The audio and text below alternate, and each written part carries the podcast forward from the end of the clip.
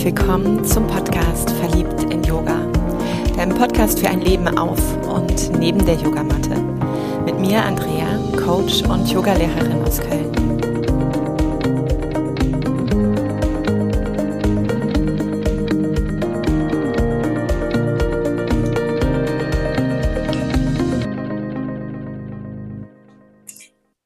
Freue mich heute, denn ich habe eine ganz besondere Frau an meiner Seite, Christine Kemkes. Und Christine kenne ich vor allem von Instagram.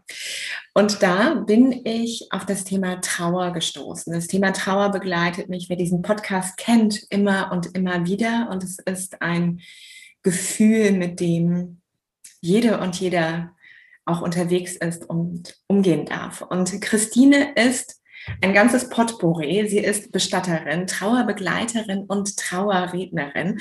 Und wer, wenn nicht sie, hat also Ahnung im Umgang mit Trauer. Deshalb freue ich mich sehr, Sie heute hier zu wissen. Und sie steht Rede und Antwort für dieses Thema. Daher als allererste Frage an dich, Christine. Wie ist eigentlich dein Weg? Denn auf der Webseite habe ich so ein paar andere Stationen noch wahrgenommen. Ja, erstmal herzlichen Dank für die liebe Einladung. Ich freue mich sehr, dass ich heute bei dir sein darf. Äh, genau, gute Frage. Ich war ja nicht immer Bestatterin und Trauerbegleiterin und Trauerrednerin. Der Weg hat sich so beim Gehen ähm, ergeben. Und gestartet bin ich mal in einer Bank mit einer Banklehre, wo ich nach drei Tagen schon festgestellt habe, ähm, das ist irgendwie nichts für mich. Aber ich habe halt auch gelernt von zu Hause, was man anfängt, bringt man zu Ende. Also habe ich mich da irgendwie so ein bisschen durchgequält. Habe aber dann festgestellt, dass auch in der Bank man mit Menschen zu tun hat. Und das war das, was mir immer schon Spaß gemacht hat. Und ähm, so konnte ich dann ähm, in die Personalabteilung sehr schnell wechseln nach der Ausbildung, habe ähm, Auszubildende betreut, habe da Personalentwicklung gelernt, ähm, habe mit Betriebsräten verhandeln. Das waren alles so Dinge, die fand ich großartig und das hatte halt nichts mehr mit Bank zu tun. Hm. So. Ähm, und so ging ich dann meinen Weg, war Führungskräftetrainerin, habe Führungskräfteentwicklung ganz viel gemacht und irgendwann merkte ich, dass der Schuh zu klein war, in dem ich da lief und habe mich selbstständig gemacht mit einer Kollegin und wir haben dann Gesundheitsmanagement in Unternehmen eingeführt und auch da Führungskräfte, gesunde Führungskräfteentwicklung gemacht. Auch das war für diese Phase damals wirklich etwas, was mein Herz berührt hat und was wichtig war auf meinem Entwicklungsweg. Aber ich merkte auch, ich war inzwischen systemischer Coach und ich merkte, dass zu mir immer KlientInnen kamen, die eine Verlustsituation hatten.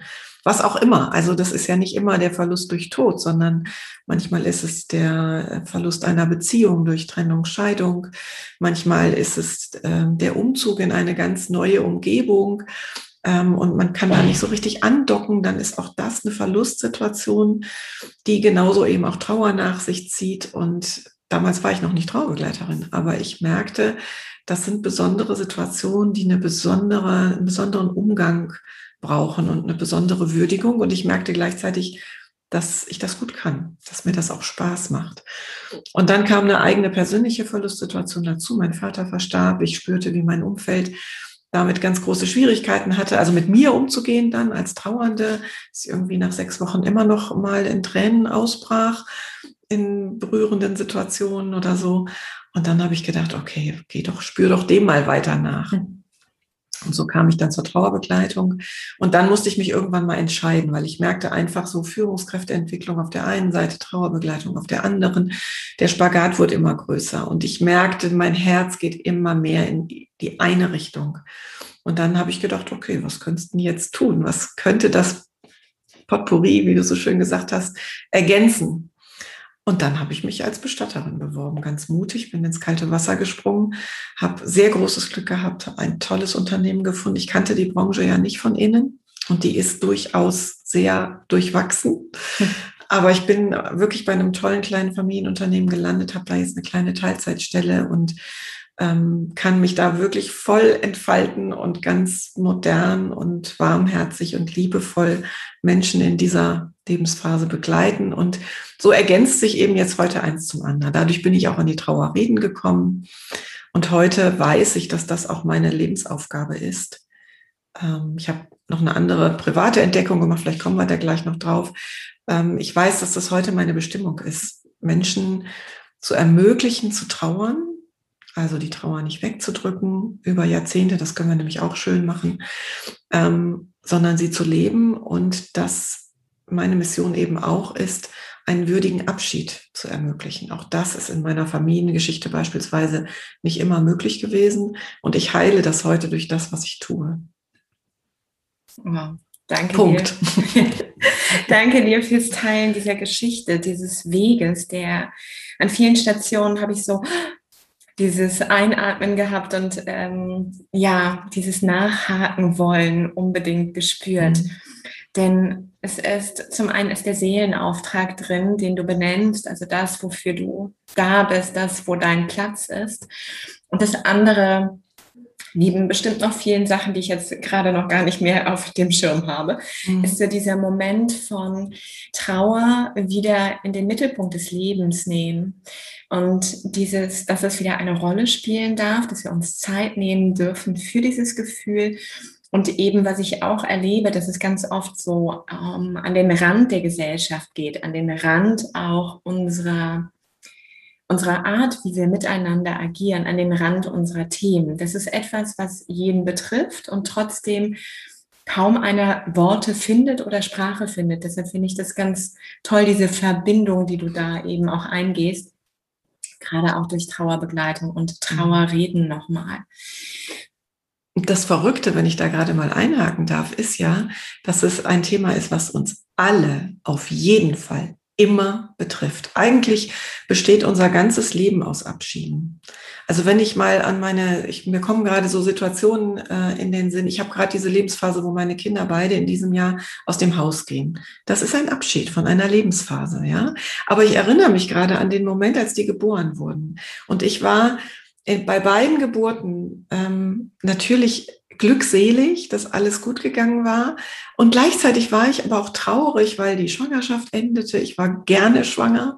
Ähm, und es war ein erster Loslösungsprozess. Auch das habe ich gemerkt. Und so war das den ganzen Weg entlang immer wieder ein Loslösen, ja? Kann das Kind jetzt alleine da hochklettern oder muss ich da jetzt irgendwie einschreiten? Oder dieser aufregende Moment, wenn sie auf einmal mit ihrem Schulturnister stolz wie Wolle in das Klassenzimmer gehen und ich, ich weiß noch genau, wie berührt ich war. Das sind ja alles so kleine Abschiede. Also wir haben es ja in kleinen Dingen immer in unserem Leben. Und warum dürfen wir es dann nicht auch in den größeren Themen, bei den größeren Abschieden auch als ganz selbstverständlich dazulassen. Ja, und was du gerade durch diese Erinnerung nochmal teilst, ist auch, dass diese Trauer, du erwähnst ja immer zugleich auch schöne Momente, mhm. also schöne Momente der Erinnerung. Mhm. Es hat die eine Facette von und die andere mhm. Facette von. Mhm. Und beides aber zusammen, finde ich, macht dann diese Lebendigkeit aus. Also wenn ich mhm. das eine wie das andere zulasse, mhm. die Freude, die Dankbarkeit, dieser Stolz, dieses mhm. Ha und zugleich so, oh, es ist weg. Hm, schön. Oh, war doch genau. schön. Ja, genau. Und da wieder äh, mit zu sein. Und das finde ich ist nämlich genau das, wo, wo Trauer auch, das wäre nämlich so die, die Frage auch, die mich bewegt, was ist denn Trauer? Also das ist für mich einfach so ein sehr großes Gefühl und ich glaube, jeder von uns erlebt es auch nochmal anders. Aber der Auslöser, wann jemand zu dir, du hast es eben auch gesagt, zu mir ähnlich kommt, ist der Moment, wo die Trauer so groß wird, mhm. dass ich das Gefühl habe, ich werde unbeweglich, ich mhm. werde erdrückt, ich werde mhm. schwer. Mm, aber was, wie zeigt sich Trauer? Was mhm. ist denn Trauer? Mhm. Ja, das ist eine gute Frage. Trauer ist ja zunächst mal eine ganz natürliche, normale Reaktion, wenn wir etwas Liebgewonnenes, also etwas oder jemanden, der uns sehr nahe steht, ähm, oder was uns besonders wichtig ist, verlieren. Ne? Deswegen kann eben so eine Lebensphase, die ich beende, tatsächlich einen Trauerprozess auslösen. Ähm, also eine ganz normale Reaktion. Trauer ist keine Krankheit, auch wenn wir von außen betrachtet dann manchmal vielleicht und auch für uns selber oft äh, sehr seltsam werden, weil wir uns selbst nicht wiedererkennen in diesem großen Gefühl, wie du richtig sagst.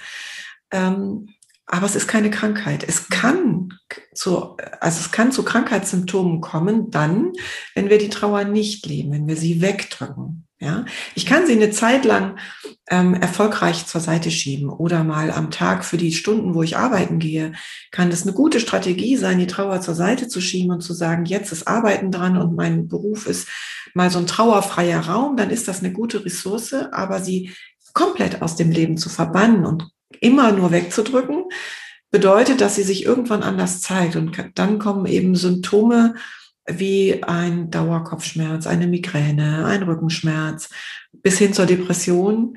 Und das Schwierige ist dann oft, dass das nicht mehr in Verbindung gebracht wird mit dem Verlust. Dann wird an dem Symptom gedoktort.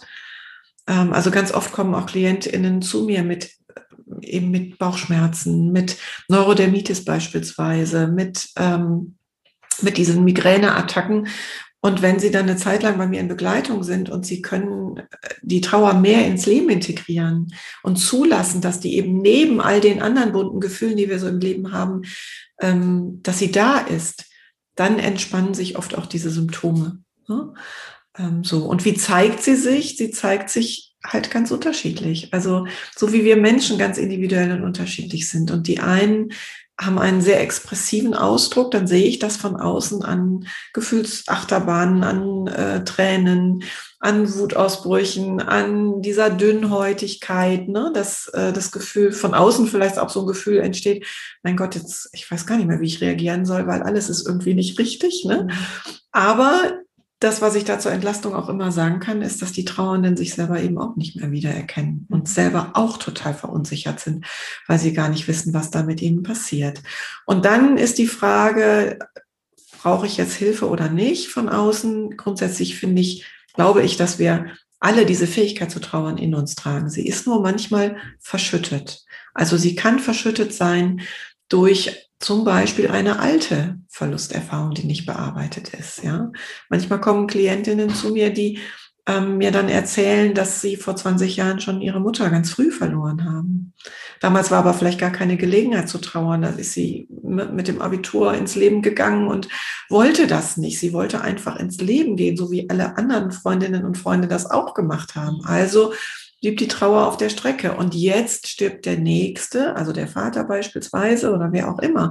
Und dann kommt dieses alte Verlusterlebnis wieder hoch und will mit angesehen werden. Und das kann es dann manchmal so anspruchsvoll machen, dass es gut ist, sich Hilfe zu holen.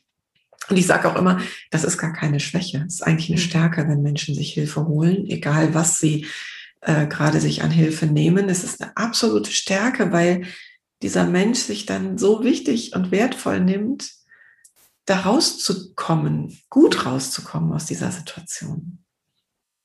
Ja, das war, mm, du hast den Aspekt von Krankheit angesprochen. Mhm. Ähm, dieses auch, dass die Trauer, selbst wenn wir für den Moment vielleicht glauben, dass sie sich verabschiedet oder so, ich funktioniere wieder. Das war auch bei dir gerade so drin mm. von der Geschichte. Ne? Ich hatte keine mm. Zeit für die Mama. Ich mm. beginne wieder zu funktionieren. Mm. Ich gehe wieder in diesen Prozess, dass die Trauer niemals sich dann denkt, na gut, dann hatte sie keine Zeit. Okay, tschö, dann ähm, gehe ich. Dann ist es auch gut für, für jetzt und für die Jahre danach. Sondern dass sie eigentlich immer diesen Geschmack hat, wenn sie noch nicht lebendig werden durfte, wenn sie nicht sich zeigen durfte, wenn sie nicht den Raum bekommen hat, dass sie sich ihren Kanal sucht, sei es mhm. über Krankheiten, über Symptome, die wirklich kaum mehr Bezug haben zu dem Moment, mhm. wo es passiert ist, weil sie vielleicht auch viel mhm. später, also viele mhm. Zeit des Unterdrückens gebraucht haben. Oder es ist diese nächste Erinnerung, dieses vielleicht ein weiterer Trauerfall, manchmal auch gar nicht so nah wie der erste, mhm und dann eben wieder mit so einer Wucht daherkommt. Das kenne ich auch, dass manche Menschen mhm. sagen, ich bin überhaupt nicht so richtig betroffen, aber es nimmt mich total mit jetzt, mhm. wo, wo es sich zeigt. Und das ist, ich finde, das ist dieser Spagat in dieser Welt gerade, wo wir unterwegs sind. Denn das, was ich erlebe, wenn ich bei meinem Arbeitgeber schaue, dann gibt er mir, ich glaube, zwei Tage, wenn mein Kind sterben würde, einen Tag, wenn mein Partner sterben würde. Ähm, oder auch glaube ich noch, wenn die Eltern sterben. Und damit ist das dann quasi durch. Mhm. das ist das Zugeständnis, was viele Arbeitgeber machen, um äh, ein bisschen Raum zu haben, aber das reicht natürlich bei weitem nicht aus, um äh, diese Trauer oder diesen Verlust zu bewältigen. Ne? Ja, und das, ich finde aber, was wird einem für einen Spiegel gezeigt? Ja, es wird mhm. gezeigt, du hast eine, hast zwei Tage Zeit. Hier kannst du beantragen, mhm. danach steigst du wieder ein. Ja, mhm.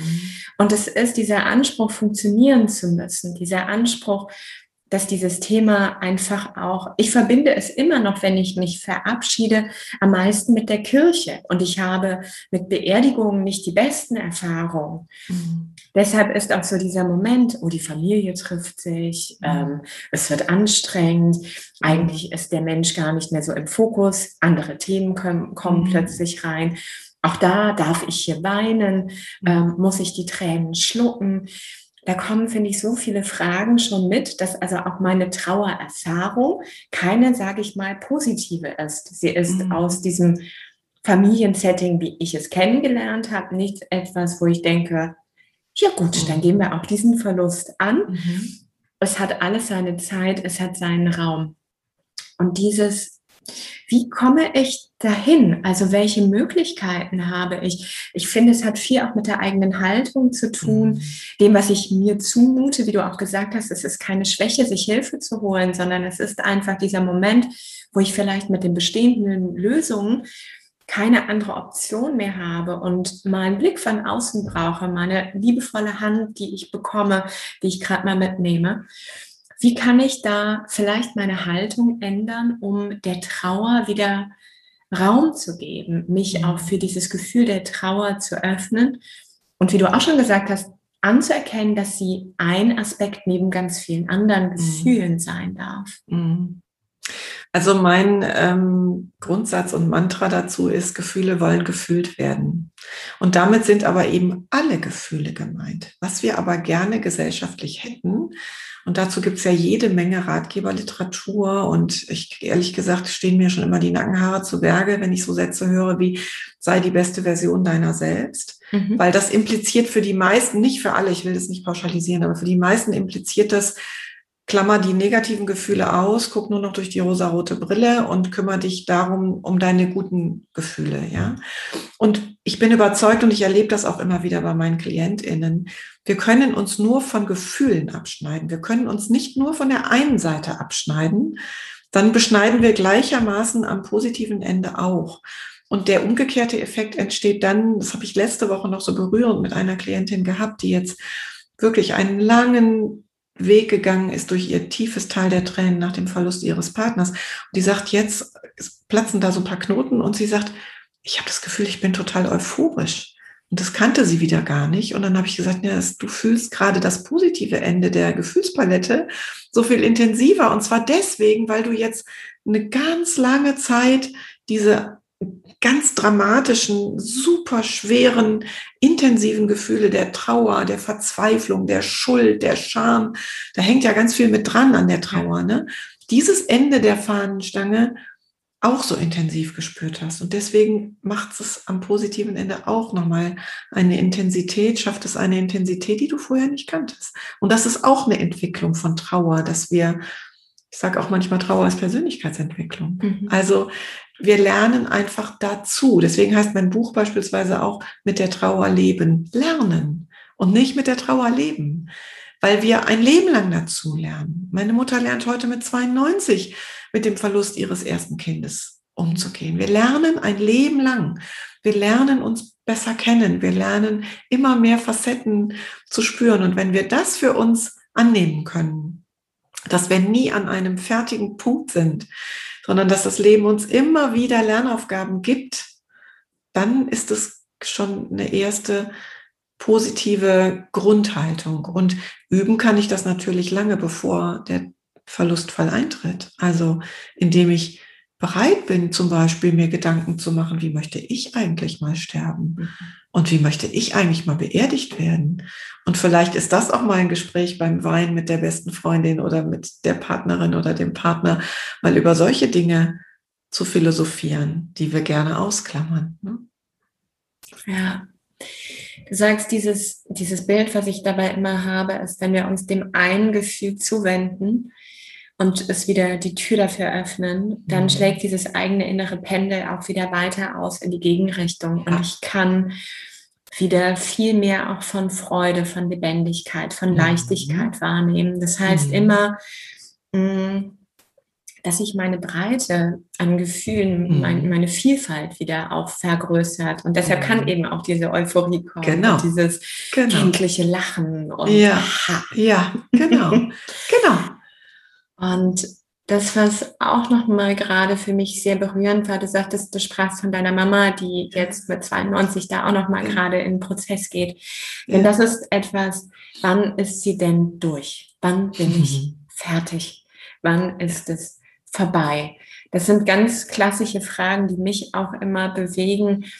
Weißt du, Andrea, wann ist die Trauer durch? Ich kann nicht mehr, ich habe keinen Bock mehr. Mhm. Ähm, Du sagtest eben ja auch mit der Trauer leben lernen. Mhm. Also was gibt es den Moment, dass wir durch sind? Ähm, oder wie mhm. verändert sich vielleicht auch Trauer über die Zeit? Ja, ganz, ganz wichtige Frage, ähm, die natürlich alle beschäftigt. Und da kommen wir auch noch aus einer Zeit, so im letzten Jahrtausend mit einer anderen Trauerpsychologie, wo wir davon ausgegangen waren, dass Trauer tatsächlich ein Prozess mit Anfang und Ende ist.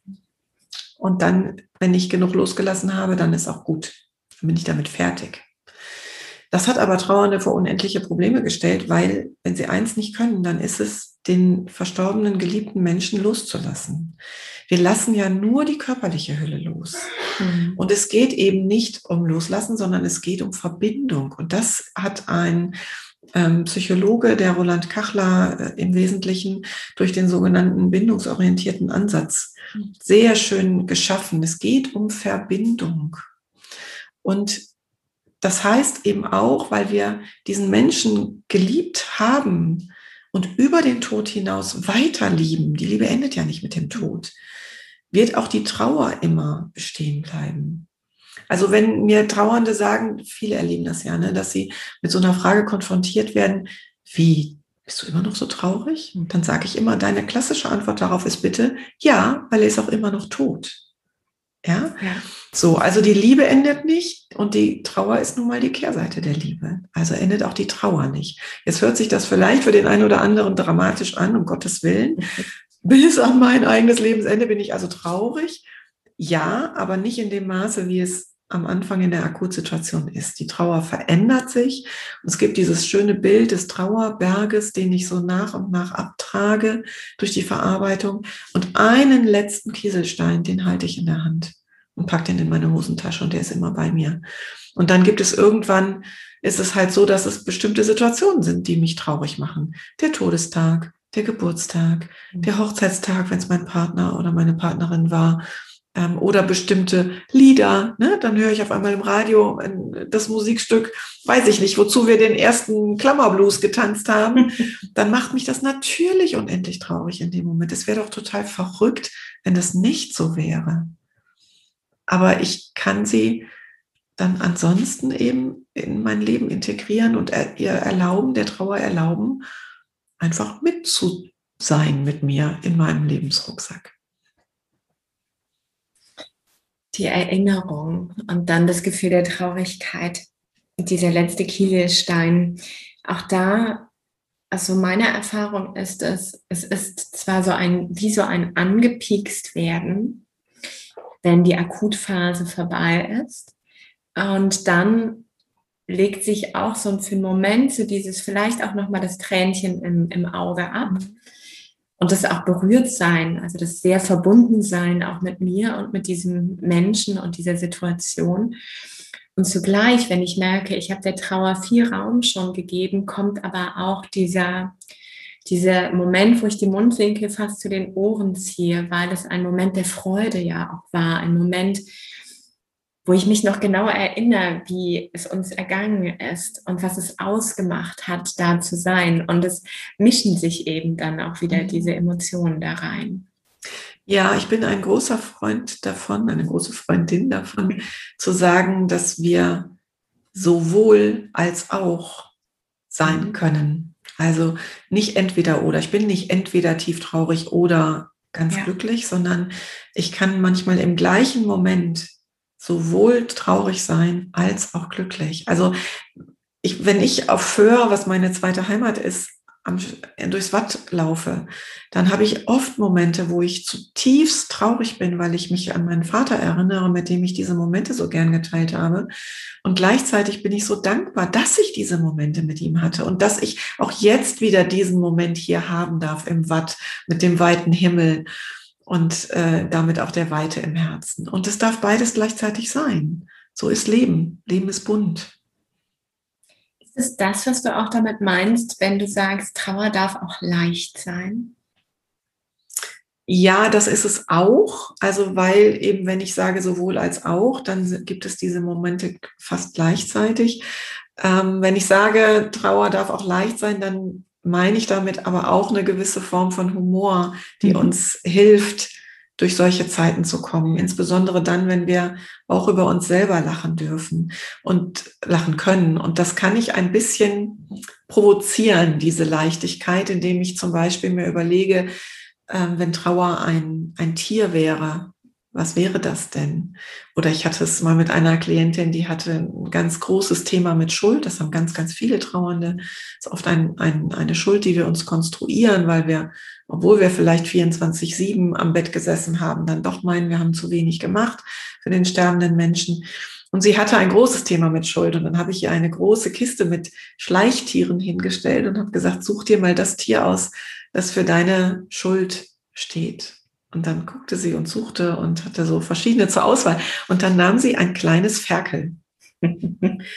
und ich habe dann sofort reflexartig gemacht, also ne, so Ferkelschnarchen gemacht. Und da musste sie schon so lachen. Und wir hatten dann in mehreren Sitzungen kam immer wieder das Thema Schuld. Und wenn sie es ansprach, habe ich sofort das Geräusch gemacht.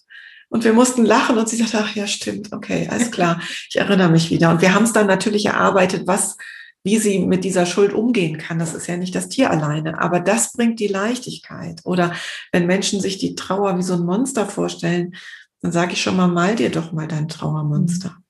Und dann entsteht da so ein ganz lustiges, flöddeliges Tier. Und das macht es dann auch schon ein bisschen, es schafft ein bisschen Distanz. Und dadurch bringt es ein einen Hauch von Leichtigkeit da rein und das macht es dann manchmal, bringt den, den, die Vorwärtsbewegung da rein. Ja, dieser Moment eben auch, das finde ich auch so schön zu sagen, okay, ich darf darüber auch lachen, es darf auch, mhm. ähm, weil das ist ja auch etwas, finde ich, wenn wir mit Trauernden unterwegs sind, muss ich mir jetzt auch meinen Spaß, meinen Humor klemmen. Nein, um mhm. Gottes Willen. Ja, also mhm.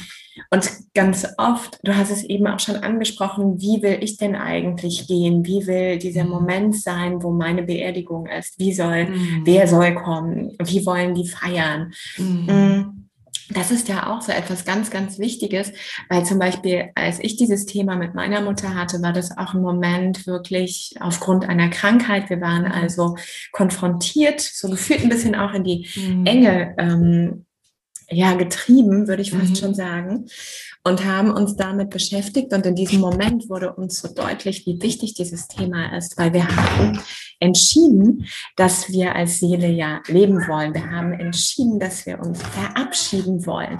Wir haben mhm. entschieden, dass dieser Tod uns irgendwann alle mal ein wird, weil sonst hätte ich diesen mhm. Körper nicht. Sonst würde ich nicht mhm. den einen Atemzug nehmen. Und auch zu sagen, okay, wie lustig darf es sein? Wie freudvoll darf es sein? Wie viel Spaß darf ich haben, wenn ich mir vorstelle, bei meiner Mutter war es, dass die ganze Trommelgruppe da sein soll und dass sie wirklich richtig feiern werden mhm. und dass es richtig laut zugehen wird und mit bunten Kostümen und mit ah, einfach mhm. Spaß und zugleich wissen wir aber auch, es wird da auch den Moment geben, wo wir dann vielleicht mit einem Klang weinen werden und, und, mhm. und. Also dass mhm. das eben ist. Aber es hat uns beiden so viel, zum einen tatsächlich paradoxerweise Freude gemacht, uns mit dem Thema zu beschäftigen. Zum anderen setzen wir uns seitdem immer wieder hin und überlegen neu, ähm, weil wir wandeln uns ja auch. Also wie, welche Playlist gibt es jetzt? Ja, wenn gute neue mhm. Stücke da reinkommen. Mhm. Und diesen Schrecken davon rauszunehmen, diesen Schrecken über dieses Mysterium ja auch, über eine Angst, mhm. die uns ja eben auch eint, über, oh, wie wäre das denn? Dann sprechen wir halt nicht drüber, dann kommt es irgendwann und dann kommt der Moment. Dieses sich also jetzt schon diesen Moment schenken, ist, finde ich, ein ganz, ganz großes ja, Glücksgefühl. Und wie du auch mhm. sagst, wir nehmen den Schrecken, wenn wir es dissoziieren, wenn wir es uns anders betrachten, wenn es einen anderen Geschmack bekommt, wenn ich es mhm. anschauen kann. Ähm, das ist, finde ich, total wertvoll auf den verschiedenen Ebenen, ja, in den verschiedenen ja, Settings und ja, Momenten. Ja, also als Bestatterin mache ich ja auch sogenannte Vorsorgeberatungen. Also Menschen, die mhm. in einer Bestattungsvorsorge festlegen möchten, wie sie und wo sie beerdigt werden möchten. Und das machen insbesondere recht alte Menschen, wo das Ende vermeintlich eben wirklich auch sehr absehbar ist, wobei es uns alle ja auch übermorgen treffen kann. Ja. Und ganz oft erlebe ich, dass sie mit ziemlichen Bauchschmerzen kommen. Manchmal werden sie geschickt von ihren Kindern, so nach dem Motto, jetzt regelt das mal. Ne? Ähm, und sie haben da irgendwie Bauchschmerzen. Und wenn wir dann ähm, über alle möglichen Optionen gesprochen haben und Dinge mal aussprechbar wurden, dann gehen sie danach und sagen, Mensch, das hat jetzt aber doch gut getan. Ach, wie gut, dass wir das jetzt geklärt haben und geregelt haben. Und das heißt also, für die Menschen, die dann irgendwann beerdigt werden, ist es ein gutes Gefühl zu wissen, mhm. ich habe es geklärt, ich habe mir Gedanken gemacht und ich weiß jetzt auch, es wird so gemacht, wie ich es will. Ich werde jetzt nicht verbrannt, obwohl ich das eigentlich gar nicht will, aber meine Angehörigen entscheiden mhm. dann irgendwann ne, wieder besseres Wissen. Und es ist dann, und das erlebe ich ja dann auch immer wieder, ich habe gestern noch so eine zauberhafte Trauerfeier gehabt, für die Angehörigen im Beerdigungsfall ist es unglaublich heilsam zu wissen, dass sie alles, was sie tun, genau so machen, wie das der Verstorbene wollte.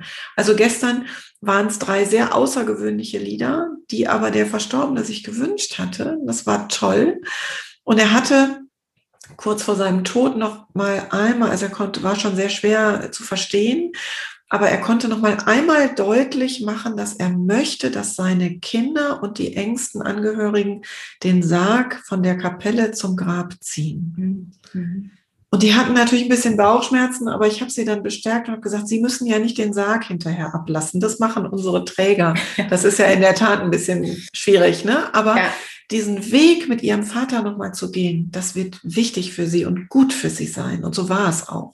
Und es war eben dieses Gefühl, wir erfüllen ihm einen wichtigen Wunsch. Wie heilsam ist das? Besser kann es doch gar nicht sein. Ne? Ja.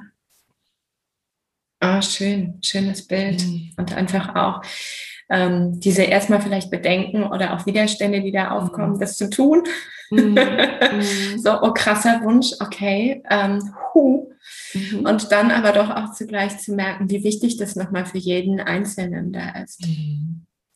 Und wir haben das, wenn ich da nochmal kurz einhaken ja, das, genau das haben wir ja verlernt. Das war ja früher total normal. Ja. Da wurden die Menschen zu Hause aufgebahrt und von der Familie und vom ganzen Dorf zum Friedhof gebracht. Da gab es keine Sargträger, den mhm. Beruf gab es da noch gar nicht, ja. Das hat die Familie gemacht. Und wir haben es verlernt und heute wissen wir nicht mehr, wie es geht. Ja.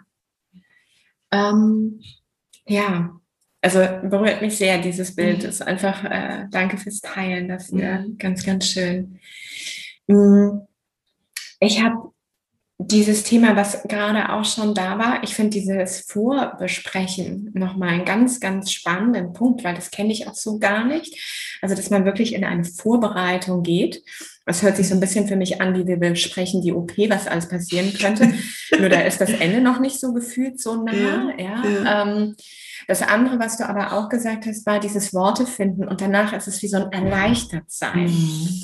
Worte finden, ähm, das ist auch etwas, worauf ich noch gerne mit dir komme, denn dieses, du hast es in deinem Intro auch gesagt, bei deinem Trauermoment ähm, warst du mit dir auch dein Thema, also du hast dich verändert, aber eben auch die Angehörigen. Und ich merke es bei mir immer, wenn jemand stirbt, sei es Tier, sei es ähm, Mensch oder aber wirklich auch eine schwere Phase hat, viele Krankheiten, viele Loslassprozesse. Das, was gefühlt sich als erstes darauf schlägt, ist so, mir fehlen die Worte, mir fehlt die Stimme. Ähm, und es kommt fast so, okay, soll ich jetzt eher lieber meiden? Ja, ich klammer es eher so ein bisschen aus. Mhm. Oder kann ich auch was falsch machen? Ja, also das mhm. ist ja so, kein Wort könnte es treffen, kein Wort würde es anklingen lassen, was ich vielleicht gerade fühle oder jemandem auch mitgeben mag. Daher, was bedeutet es, so wortlos zu sein und wie kann ich da auch in Worte wieder kommen? Kann ich was falsch machen? Mhm.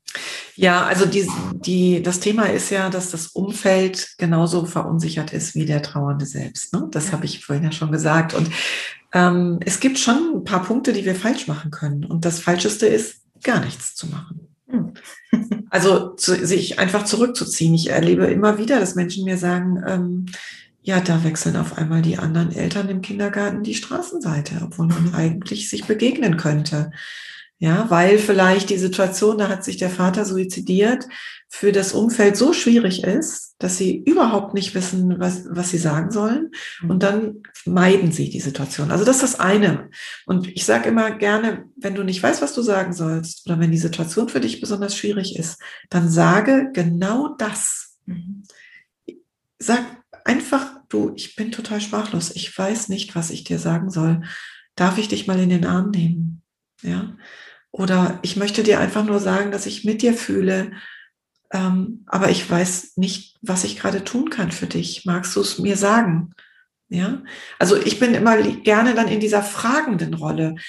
Was nämlich das andere, was häufig passiert, das wäre, würde ich auch als Fehler bezeichnen, ist, dass wir im Umfeld denken oder meinen zu wissen, wie es dem anderen geht oder was dem anderen helfen könnte. Und dann kommen diese Floskeln, wie du musst mal unter Leute gehen, Ne, du musst, du musst jetzt mal loslassen, wenn es dann schon drei Monate her ist. Ne?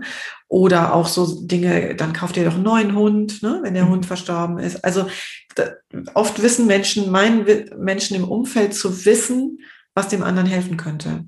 Und da würde ich sagen, und ich sage das auch in meinem Online-Kurs, den ich ja gerade zu diesem Thema entwickelt habe, den können wir gerne in die Show Notes packen. Sehr gerne. Da sage ich immer, weniger Ausrufezeichen, mehr Fragezeichen. Also bitte nicht Aussagesätze, du musst jetzt mal oder das und das hilft dir, statt und stattdessen mehr, ähm, wie geht's dir gerade? Eine ernst gemeinte Frage, wie geht's dir gerade?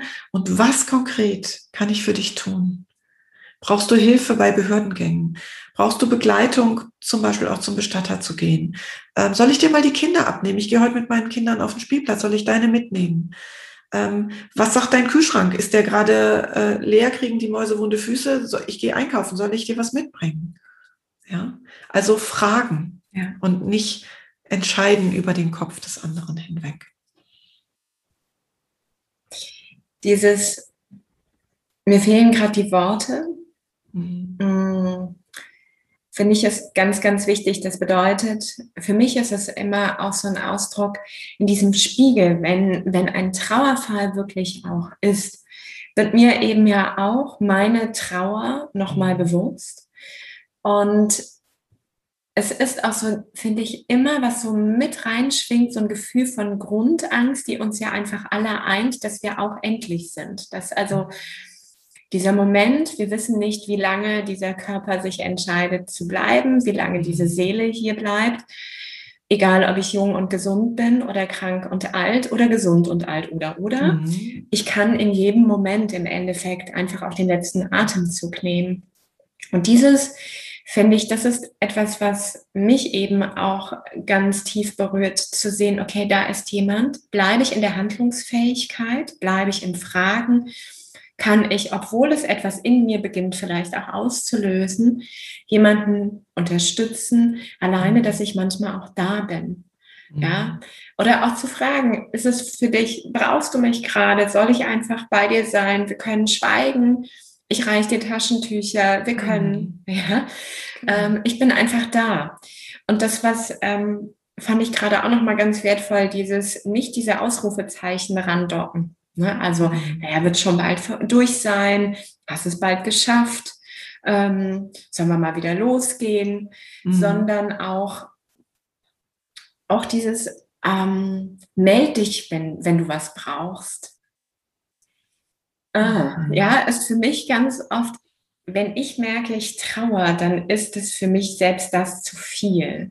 Also ich ja. bin dann immer total froh, wenn ich es schaffe, aufzustehen. Ähm, mhm. duschen ist schon manchmal so ein Kraftakt, je nachdem, in welcher mhm. Tagesform ich bin. Essen vergesse ich manchmal auch. Mhm. Ähm, also diese ganz normale Alltags- Tauglichkeit fällt so hinten rüber. Genau, genau. Und da sprichst du einen ganz wichtigen Punkt an. Das ist auch etwas, was ich beispielsweise gelernt habe. Ich habe früher sehr gerne zu Menschen, die jemanden verloren haben, gesagt, du, du weißt ja, wo du mich findest, du kannst mich jederzeit anrufen. Nein, das, also das ist gut gemeint und schlecht gemacht, ähm, weil, so wie du das eben genau beschrieben hast, die Kraft sich zu melden ist oft nicht da. Ja. Oder auch dieses Gefühl, ich, ich fühle mich eh schon so verloren in dieser Welt und ich fühle mich eh schon so, als wenn ich nicht richtig bin. Ja? Und jetzt soll ich auch noch um Hilfe bitten. Das geht oft nicht zusammen. Deswegen dieses Fragende, auch gar nicht, also manchmal, wenn wir denjenigen gut kennen, dann können wir einschätzen, ist das jetzt okay, wenn ich einfach einen Topf Bolognese und ein Paket mhm. Nudeln dazu vor die Tür stelle. Aber wenn ich jemanden nicht gut kenne, kann auch das schon übergriffig wirken. Deswegen wirklich eher dieses tatsächlich Fragende, was brauchst du? Was konkret brauchst du? Wenn ich das allgemein frage, können mir das Trauernde oft auch gar nicht beantworten. Ja. Was würde dir denn jetzt gut tun? Ist so eine Frage, die können Trauernde nicht beantworten. Aber das kann ich ja unterfüttern mit den Beispielen, die ich gerade genannt habe. Ne? Ja, wenn du es runterbrichst, dann wird es leichter. Mhm. Dann kann der Bauch sehr schnell sagen, mm -hmm, mm -hmm. genau. Bitte genau. Nicht. Und das eben auch nicht nur über die ersten Wochen hinaus. Also es gibt nicht umsonst eigentlich das Trauerjahr, was wir auch verlernt haben. Früher haben die Menschen schwarz getragen ein ganzes Jahr. Das hatte auch was Positives. Ich will jetzt nicht appellieren, dass wir dahin wieder zurück müssen, aber was mir wichtig ist, ist zu erkennen, dass das einen Sinn hat. Also im ersten Trauerjahr erlebe ich ja als trauernder Mensch alles zum allerersten Mal und das ist besonders schmerzhaft. Der erste Geburtstag, das erste Weihnachtsfest, der erste Hochzeitstag, also alles zum ersten Mal bis hin zum ersten Todestag, vor dem viele eben dann auch so Angst haben. Ja, ähm, das hat seinen Sinn, dass auch alles das erste Mal sehr bewusst durchzumachen. Und die schwarze Kleidung hat natürlich nach außen auch geschützt, weil sie war das Signal, hier, ich bin in einer besonderen Situation, ich brauche Unterstützung oder ich kann nicht immer so, wie normal wäre. Ne? Das hat auch geschützt. Ja. Diese vielen kleinen ersten Male. Mh mm, und das finde ich ist wirklich etwas, ein Jahr trauern ist ja weit entfernt gerade von unserer Wirklichkeit. Mhm. Weil ganz oft ist es auch da wieder so, wenn jemand mehr als sechs, sechs Wochen Amt gibt es ja mhm. auch. Wenn, wenn jemand darüber hinaus irgendwie immer noch nicht klarkommt, ja, ähm, immer noch vielleicht mal in Tränen ausbricht, dann erzählt jeder mir auch, meine Angehörigen ziehen sich immer mehr zurück. Die waren am Anfang noch da, ja, da war das irgendwie auch präsent, aber jetzt haben die auch keinen Bock mehr. Und ich höre halt mhm. immer wieder, boah, hast du kein anderes Thema? Mhm. Also auch da finde ich, ist diese Haltung neugierig bleiben, dranbleiben und diese jedem seine Zeit lassen. Mhm. So als würde innerlich vielleicht noch diese Kleidung des Schwarz tragen. Mhm. Ja, das, ähm, und das darf sein. Das ja, genau. Einfach Raum bekommt und sein darf und seinen Weg auch braucht. Ja, und gleichzeitig ist es eine ganz hohe Anforderung von meinem Umfeld zu erwarten, dass sie ein Jahr oder vielleicht sogar auch anderthalb oder zwei oder drei Jahre sich immer wieder die Geschichten anhören oder immer wieder erleben müssen, dass ich in Tränen ausbreche.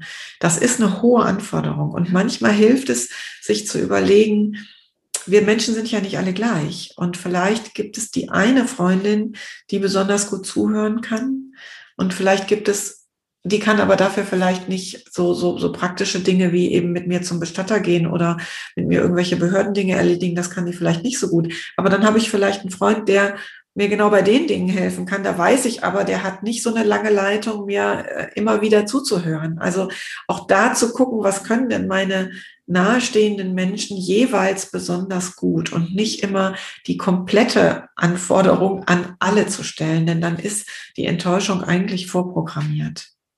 Hm? Ja. Und dann andererseits, und das geht, darum geht es auch in meinem Online-Kurs, das fällt mir gerade ein, auch bei mir selber, wenn ich im Umfeld bin, auch zu erkennen, wo sind denn meine Stärken und auch meine Grenzen. Also es ist doof, wenn ich was anbiete aus Mitgefühl, was ich dann aber nicht leisten kann, weil das gar nicht mein Ding ist. Also sich darüber nochmal selber auch bewusst zu werden, was kann ich denn besonders gut? Und das biete ich an. Und da unterstütze ich denjenigen, der da gerade in einer schweren Lebenssituation ist, sehr gerne. Und bei anderen Dingen auch ganz klar zu sagen, du, da bin ich nicht die Richtige für, das ist nicht mein Ding finde ich super wichtigen Punkt, der auch nochmal daran anknüpft, Trauer darf auch leicht sein. Auch wenn ich jemanden begleite in diesem Prozess, heißt es nicht, dass ich für alles zur Verfügung stehen muss mhm. oder mich auch da schuldig fühle oder verantwortlich fühle, mhm. sondern dass ich sehr immer noch, ich habe ja, ne, wenn ich nochmal beachte, ich habe diesen Spiegel vielleicht, ich bin mit meinen eigenen Prozessen dann auch noch beschäftigt und will aber auch noch etwas geben, dann kann ich das nicht, wenn ich einfach alles mache, sondern wenn ich mir bewusst werde, wo ist meine Stärke, wo ist der Pfad, der mir ganz mhm. leicht fällt, dann ist es super easy, in dem Moment genau da in dem Prozess zu sein. Und für alles andere und genauso klar wieder, finde ich, Worte finden und zu sagen, dass auch, wenn du das und das brauchst, das schaffe ich nicht oder das, das kann ich nicht gut oder dann breche ich mit dir da in Tränen aus. Mhm. Dann bin ich dir keine Stütze, mhm. wenn das dein Wunsch ist. Mhm. Ja. Genau. Oder zu der Haltung zu kommen bei diesem letzten Beispiel, dass jede Träne gut ist. Auch das ist ja ein Weg, ne? Auch was wir lernen dürfen, dass Tränen eben nichts Schlimmes sind. Und das braucht aber dann ein Commitment von beiden, ne? So, also gemeinsam weinen ist eigentlich eine super Strategie. Und das, was du vorhin auch schon sagtest, dieses einfach Dasein, ein Ohr schenken und im Zweifel wirklich gemeinsam weinen, das ist das Hilfreichste, was wir tun können. Über die ersten sechs Wochen hinaus. Ja. Ganz lange. Das ist, ähm, wenn ich das mit meiner Profession im, im Yin-Yoga auch nochmal verbinde, etwas, ganz oft kommen die Menschen in die Yin-Yoga-Stunden und das Erste, was passiert ist, dass sie beginnen zu weinen. Mhm. Und das kommt für die ganz oft ganz überraschend, so wie du gesagt hast. Mhm. Ähm, ich, ich erinnere auch gerade gar nichts. Ich, ich komme mir gar nicht mit einer Trauer hin. Und trotzdem merke ich, es beginnt zu fließen. Mhm. Und das ist für mich auch so dieser Moment, wenn wir anfangen, wieder in Position loszulassen, also so die Kontrolle loslassen, mhm. dieses Funktionieren müssen loslassen und uns Zeit nehmen. Also wir bekommen einen Raum, der sicher und geborgen ist und beginnen, und das finde ich auch aus meiner Profession, das ist vor allem der Lunge, was natürlich mhm. die Trauer ausmacht. Also es legt sich auf den Atem, es legt sich mhm. auf die Lunge. Du hattest Neurodermitis als Krankheit mhm. angesprochen, auch so die Immunfähigkeit sinkt, weil einfach mhm. Unser ganzes System nicht mehr so versorgt wird. Wenn wir die Trauer ausladen, bleibt der Atem halt oft, oft mhm. flach. Und wenn ich jetzt wieder sage, ich beginne wieder sicher und geborgen zu atmen. Nicht angestrengt, mhm. aber einfach mal tiefer nähere ich für mich immer mein Herz und ich werde wieder berührt. Ich mhm. werde wieder berührt und erinnert an Gefühle. Und das Schöne ist, ich kann wieder das ins Fließen bringen. Mhm.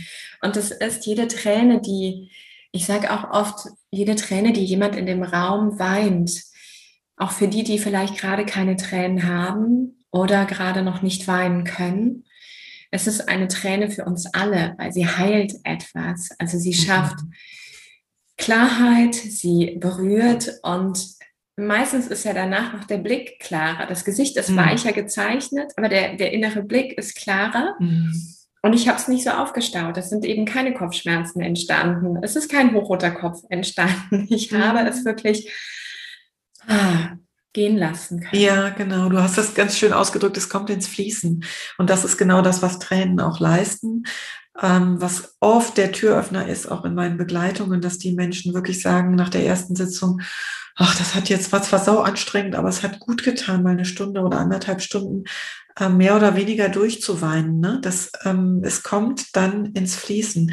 Und einen zweiten wichtigen Punkt sprichst du an, unsere Atmung ja, die Mensch, also wir sind kurzatmig, wenn wir unter Stress geraten. Und das ist oft das Erste, was ich mit meinen Menschen in der Begleitung mache, dass wir das tiefe Atmen wieder üben. Und da habe ich auch ein paar sehr, sehr schöne Übungen, die, das, die sie eben selber dann auch anwenden können, wenn sie in eine Situation kommen, wo sie merken, oh Gott, jetzt ist wieder der Atem ganz hier oben, ne? der geht gar nicht mehr tief. Ne? Ähm, und meine Klientinnen dürfen mich auch anrufen oder Kontakt mit mir aufnehmen, so zwischen zwei Sitzungen, wenn es gerade ganz schlimm wird. Und dann ist es manchmal nur in Anführungsstrichen das, dass wir gemeinsam atmen. Und dann beruhigt es sich auch wieder im System. Ja. Es ist ähm, ja ein, ein wahres Geschenk für mich, wenn ich auch mir immer anschaue, wie der Atem halt das Leben rahmt. Das ist der erste Atemzug, mhm. auf den jeder wartet und der ähnlich wie du sagtest, mit Freude, aber auch mit Loslassen zu tun hat. Mhm. Und es ist der letzte Atemzug, den die Menschen wieder nehmen, auf den auch dann manchmal gewartet wird, manchmal sehr unverhofft. Du hattest eben auch, das fand ich nochmal wichtig als kleinen Exkurs, dieses Schuldthema. Ich saß 24-7 am Bett. Mhm. Und dann geht jemand und ich war gerade auf dem Klo oder so. ja. Mhm.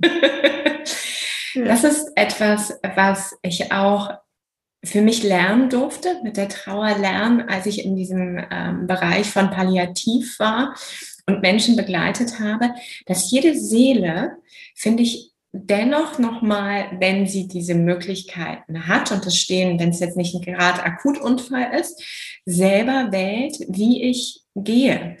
Und ich kenne es wirklich, da ist die Hütte voll, voller Angehöriger. Und es ist ein nettes Setting auch. Man wartet darauf, glaubt schon gar nicht, dass Tante Gerda irgendwie jetzt noch weiter hier durch die Butze unterwegs ist. Und alle sind sich schön im Schnack und Tante Gerda hat sich entschieden, auf der Toilette einfach umzukippen. In Ruhe. Genau. so. genau. Und danach alle voll Ameisenhaufen ähm, oder Bienenschwarm fast schon so, oh Gott, jetzt waren wir nicht dabei und Schuld, mhm. Scham, äh, jetzt mhm. gibt die da einfach um, wir haben es gar nicht mitbekommen.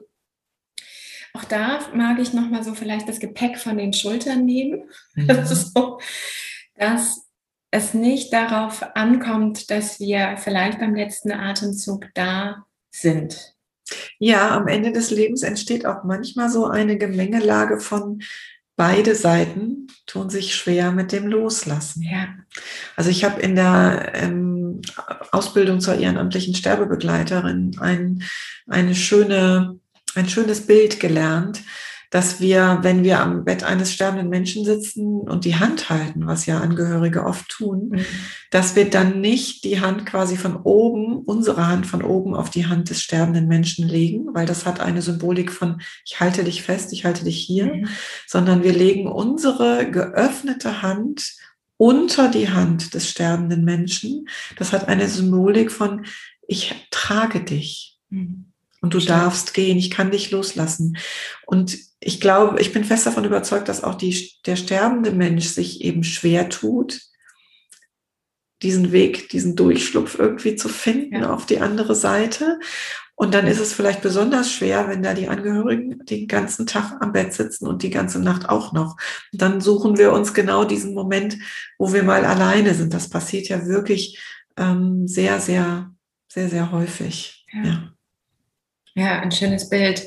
Nochmal auch, was halten wir fest, was packen wir an, was mhm. greifen wir, was wollen wir festzurren.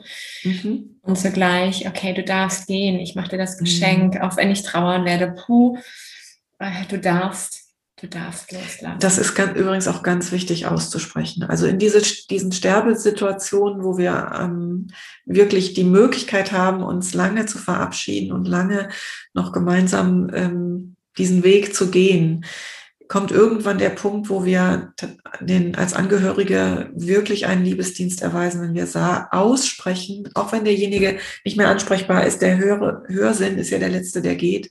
Mhm. Wenn wir dann sagen können, es ist gut, wenn du vorausgehst, du darfst gehen. Geh mir voraus, ich komme irgendwann hinterher, wir sehen uns wieder, aber du darfst gehen. Das erlebe ich immer wieder, dass mir Menschen dann irgendwann gesagt haben, so, und, und dann ging es auch. Und dann ging es auch ganz schnell. Ja. Ja. Ich habe das selbst bei meinem Vater erlebt. Der hatte so eigentlich zwei Sterbephasen. Und in der ersten war die ganze Familie am Bett versammelt. Alle Mann standen ringsum. Und ja, und es, es, ging nicht. Er konnte nicht loslassen. Es hatte vermutlich noch andere Gründe, aber ich glaube, das war ein Grund. Und dann hatte er noch mal so eine ganz, kriegte noch mal so eine wache Phase, saß auf einmal im Bett und wollte seine Frankfurter Allgemeine Zeitung wieder haben und lesen. ähm, und dann hatte er noch mal so drei Wochen und dann es war Urlaubszeit, mein Bruder hatte Urlaub gebucht, ich hatte Urlaub gebucht. Wir haben uns natürlich gefragt, können wir das jetzt überhaupt machen? Und dann haben wir tatsächlich entschieden, nein, das ist etwas für unsere Eltern. Das machen die unter sich. Und das ist gut, da müssen wir nicht alle am Bett sitzen. Das ist nur hinderlich. Ne? Und so hat es dann auch funktioniert. Ja. Das finde ich ist, also das ist so ein, eine ganz große Weisheit, finde ich, der Seele, die dann am Ende mhm. und auch ein ganz, ganz starker Mut, diesen letzten Schritt zu gehen. Und es ist im, in der TCM wäre es immer, die Lunge steht halt für die Trauer und das Loslassen mhm. und von ihrer lichtvollen Seite für die Präsenz, also für jeden Moment, für das Hier und Jetzt. Und sie steht aber auch für den Mut, weil ich verbinde mhm. mich mit dem Leben. Wenn ich atme, entscheide mhm. ich mich für das Leben. Mhm. Das ist äh, ja dieser Mut, den es dann auch braucht, den letzten Atemzug zu nehmen. Mhm. Ja, schönes Bild. Mhm es war für mich ganz viel dabei, als ja, Betroffener zu sein, also als die, der ähm, einfach in diesen Loslassprozessen. Es war ganz viel für mich dabei als Angehöriger oder auch ja Begleitender zu sagen, okay, ich bleibe in der Sprache, ich bleibe im neugierig sein, ich bleibe in der fragenden Rolle und Haltung. Mm. Und es war aber auch so mit Blick auf, selbst wenn ich jetzt vielleicht denke, naja, mit 40 blinkt jetzt vielleicht noch nicht so das Lebensende. Dieses, wie bereite ich mich darauf vor? Wie will ich das gestalten? Wie will ich auch meinen Abschied da kreieren? Gibt es von deiner Seite noch etwas, wo du sagst, da mag ich noch mal einen Blick drauf werfen, dass das braucht es noch? Mhm. Mir kommt gerade noch mal so dieser Gedanke, ähm, dass wir uns eben auch mit 40 oder mit 50 äh, mit unserem eigenen Lebensende auseinandersetzen dürfen. Kommt mir noch mal so dieser Punkt, dass wir auch das systemisch betrachten dürfen. Also wir sind ja nie alleine im Leben. Wir sind immer in einem System von Mitmenschen, die da auch betroffen sind. Also wenn ich mir Gedanken mache, jetzt beispielsweise für mich persönlich, ich finde Seebestattung für mich ganz, ganz toll, weil ich ja diese Affinität zu Föhr mhm. habe und zum, zur Nordsee. Aber ich weiß auch, wenn ich das entscheiden würde, dann heißt das für meine Angehörigen, Zugehörigen, dass sie neben der Nordsee, die ja nicht immer verfügbar ist, keinen Ort zum Trauern haben. Mhm. Und deswegen finde ich diese Gespräche nochmal, ist nochmal so ein kleiner Aspekt, die Gespräche so wichtig, weil das, was ich mir wünsche, immer Auswirkungen hat auf die Trauerwege, die ich dann den anderen zumute. Und deswegen wäre es spannend zu erfahren, was wollen denn meine Angehörigen? Also ist denen zum Beispiel ein Ort wichtig? Brauchen die einen Friedhof? Nicht jeder braucht das. Ne? Also könnte mir vorstellen, dass meine Kinder zum Beispiel auch sagen, ach, wir, wir sind ja an anderen Orten viel näher als hier irgendwo auf dem städtischen Friedhof. Sie mhm. brauchen das nicht, ja.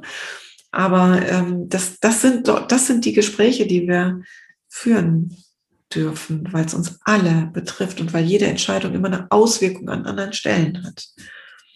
Finde ich nochmal einen ganz wichtigen Mutmacher, mhm. dieses auch zu tun, wenn ich das Gespräch mit meiner Mutter erinnere, war es nämlich, ich will verbrannt werden und ich will einfach an einen Baum an, mhm. oder auf einer Wiese.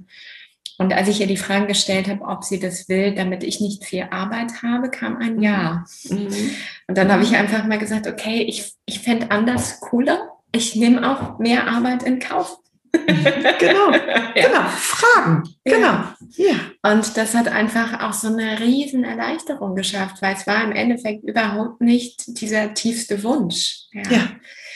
Und aber diese Antwort darin, okay, ich mag der der jetzt nicht danach so viel Arbeit, Kosten und sonst was äh, hinterlassen.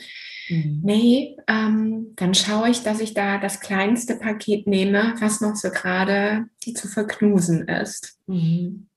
Ja, deshalb diese Gespräche führen sind so, so wertvoll. Und finde ich eben auch, man lernt die eigene Familie nochmal von einer ganz anderen Seite kennen. Mhm. Es ist auch jetzt, wenn ich mir zum Beispiel, stelle ich immer die Frage, was willst du denn in diesem Jahr noch ganz, ganz Tolles machen? Das, das dürfen wir nicht versäumen. Was ist noch ganz, ganz wichtig? Mm, und die Frage stelle ich mir eben auch. Ja, einfach immer wieder so mit Blick auf, okay, wenn, wenn morgen ein Abschied wäre, wie geil wäre dieser Tag mhm. heute? Äh, und damit bekommt mein Leben, bekommt aber auch das Leben von meiner Familie noch eine ganz andere Tiefe, ein ganz anderes Verständnis. Ich lerne die ganz anders kennen. Ich schmunze über die Playlist. Ich ähm, freue mich über die Art, wie wir mit den Rollatoren tanzen werden. Also diese Verbindung schafft nochmal eine ganz andere Nähe, finde ich. Mhm. Da gibt es einen schönen Begriff für, der nennt sich abschiedlich leben lernen. Mhm. Abschiedlich leben lernen. Also nicht als Drohgebärde, gehe morgens aus dem Haus in der Angst, ich könnte jetzt gleich überfahren werden vom Auto, sondern in diesem Bewusstsein zu leben, es könnte enden, bald enden. Also was darf ich hier heute wertschätzen? Und wofür kann ich dankbar sein? Und wo habe ich vielleicht aber auch mal noch eine offene Baustelle? Unausgesprochene Worte, unausgesprochene Entschuldigungen oder Versöhnungen, wo ich mir überlegen kann, Mensch, kriege ich da vielleicht doch noch mal irgendwie zwei lose Enden miteinander verbunden. Ja, so ein bisschen noch aufräumen. Mhm. Und die Angst nicht dominieren lassen, das, mhm. sondern das Leben mit genau. Blick auf alle Möglichkeiten. Mhm. Ja, ich würde es dabei belassen, denn ich finde, ich fühle mich ganz gut genährt und angefüllt mit all dem, was du geteilt hast. Ich danke dir sehr und ähm, ziehe wirklich nochmal meinen Hut vor diesem Job. Ach doch, bevor ich, bevor ich jetzt hier die abschließenden Worte, fällt mir eins nochmal ein, auf dem ich doch noch äh, herumkaue. Mit Blick auf Systemik und mit Blick auf dein Intro, dass du gesagt hast, das ist ja der Auftrag und du übernimmst es quasi so ein Stück weit für die Generation. Mhm. Finde ich das super, super spannend, denn auch das aus der Herkunft, ich komme, meine Oma Kriegsgeneration, meine Mutter Nachkriegsgeneration, ganz krasse Themen der Schuld, mhm. der Scham, auch der Dinge, die nicht ausgesprochen werden dürfen. Und dieses Gefühl, was, was an Krankheiten liegen, auch in meiner Linie, da ist sehr viel Depression aufgrund von unverarbeiteten Worten und mhm. Trauer. Ähm, berührt mich nochmal sehr, dass du sagst, du übernimmst hier diesen Platz auch für deine Familie. Darf ich fragen, was es mit deiner Familie gemacht hat seit dem Moment, wo du dieses Thema für dich gefunden und auskleidest, seitdem du es annimmst? Hm. Also ich kann ganz klar sagen, dass meine Mutter beispielsweise mit ihrer nicht jahrzehntelang nicht gelebten Trauer um ihr erstes Kind, meine älteste Schwester wurde im neunten Monat totgeboren und sie hat mit 89 angefangen, darum zu trauern, bewusst zu trauern, dass das seitdem einen inneren Frieden für sie bringt, den sie nicht mehr zu hoffen gewagt hatte. Das hat sie letztens nochmal zu mir gesagt. Ich wäre natürlich tief traurig, ähm, aber also wir haben dann den Friedhof ausfindig gemacht. Sie wusste gar nicht, wo sie beerdigt war, weil meine Mutter mit ihrem eigenen Leben gerungen hat ähm, mhm. nach der Entbindung und das Kind eben durch meinen Vater beerdigt wurde und die beiden darüber nie sprechen konnten. Ja. Ähm, und das, sie sagt eben heute, das ist natürlich schmerzhaft, aber das war es ja vorher auch. Also der Schmerz war ja immer in ihr, aber jetzt hat er ein Ventil, jetzt kann der raus, sie kann die Tränen weinen und wir haben diesen Ort aufgesucht. Ähm, ja, also das bringt zutiefst Frieden. Ja. Frieden wahrscheinlich dann auch für dich wenn du merkst, dass die Mama in Frieden kehrt. Ja, weil ich ja auch Trauer auf mich genommen habe, die gar nicht zu mir gehörte. Also ich durfte das für mich sortieren. Ich habe meine eigene Trauer um eine äh, Schwester, die nicht hier auf Erden bei mir ist. Aber ich habe ja zusätzlich die Trauer meiner Mutter ja. getragen. Das ähm, habe ich, also ich bin ja familienbiografischer Coach und da habe ich das gelernt, dass eben manche Themen sind so groß, dass sie in einer Generation nicht gelöst werden können. Das gilt ganz besonders für diese ganzen Kriegsthemen, Kriegskinder- und Kriegsenkelthematik. Diese Themen sind zu groß gewesen für diese Generation und wir wissen heute, dass sie weitergegeben werden. Und wir dürfen sie und wir können sie heute heilen. Das ist das Tolle daran gibt es wunderbare Möglichkeiten, das ähm, ja in, in guten, heilsamen Ritualen für sich zu lösen. Ich habe letztens einen Satz gelesen, der Schmerz bleibt so lange in Generationen, bis jemand kommt und ihn beginnt zu heilen. Mhm. Und das, finde ich, trifft es hier sehr, dass irgendwann auch da, ähnlich wie für mich wieder diese Magie, die man nicht beschreiben kann, wie die Seele wählt, zu gehen. Irgendwann ist in der Ahnenreihe eine Frau, ein Mann, der sich dafür zur Verfügung stellt, der einfach auch diese ganze, nicht nur Verantwortung spürt, sondern eben auch mit mhm. allem ausgestattet ist, mit dieser Essenz. Und es ist für dich jetzt benannt wirklich die Mama als direkten Kontakt. Ich finde oft so dieses Durchatmen der Ahnenlinie, mhm. auch da sind wir wieder beim Bild des Atems, mhm. dass etwas mehr sich wieder zurücksortiert, dass du deine Schultern halt befreist, weil auch wenn die Schultern beschwert sind, da versuche ich nochmal den Kreis zu schließen, ist Atmen schwierig. Mhm. Deshalb so wesentlich zu beginnen, ich beginne wieder auch für mich mhm. zu atmen, in Verbindung zu sein mit dem Leben. Mhm. Ja. ja. Ja. Danke dafür, dass du es mit uns geteilt hast und dass du ja auch da bereit warst, aufzuräumen. Ich finde immer, wenn, egal, wenn jeder Einzelne in, in seinem Stamm da etwas kreiert, etwas mehr Heilung kreiert. Und das ist ja, wenn ich bei mir anfange, ich brauche ja noch nicht mal irgendwo nach außen zu gehen, dann entsteht da einfach auch dieser nicht nur Frieden in mir, sondern ich trage den ja eben auch nach außen und somit auch ein Stückchen Heilung für diese Welt, ein Stückchen mehr Verbindung. Mhm. Genau. Wir können das alle jeden Tag ein bisschen machen. Und wir können uns bewusst dafür entscheiden. Also ich bin überzeugt, dass es hat immer etwas damit zu tun, dass wir nicht die Dinge geschehen lassen, sondern dass wir uns bewusst entscheiden für oder gegen etwas. Ich danke dir. Ich mag hier quasi den Punkt setzen. Mhm. ähm, danke dir sehr für, für dein Teilen, für diese Arbeit, für die Worte, die du gefunden hast und alles, was jetzt mit dir zu tun hat, wo man dich finden kann, auch mit dem Online-Kurs, der ein paar Mal benannt wurde, was es damit auf sich hat. Das packe ich alles in die Show Notes, so dass jeder Zuhörer, jede Zuhörerin hier jetzt eben auch fündig wird. Großen Dank an dich, Christine. Danke dir für das tolle Gespräch, intensiv und berührend. Dankeschön.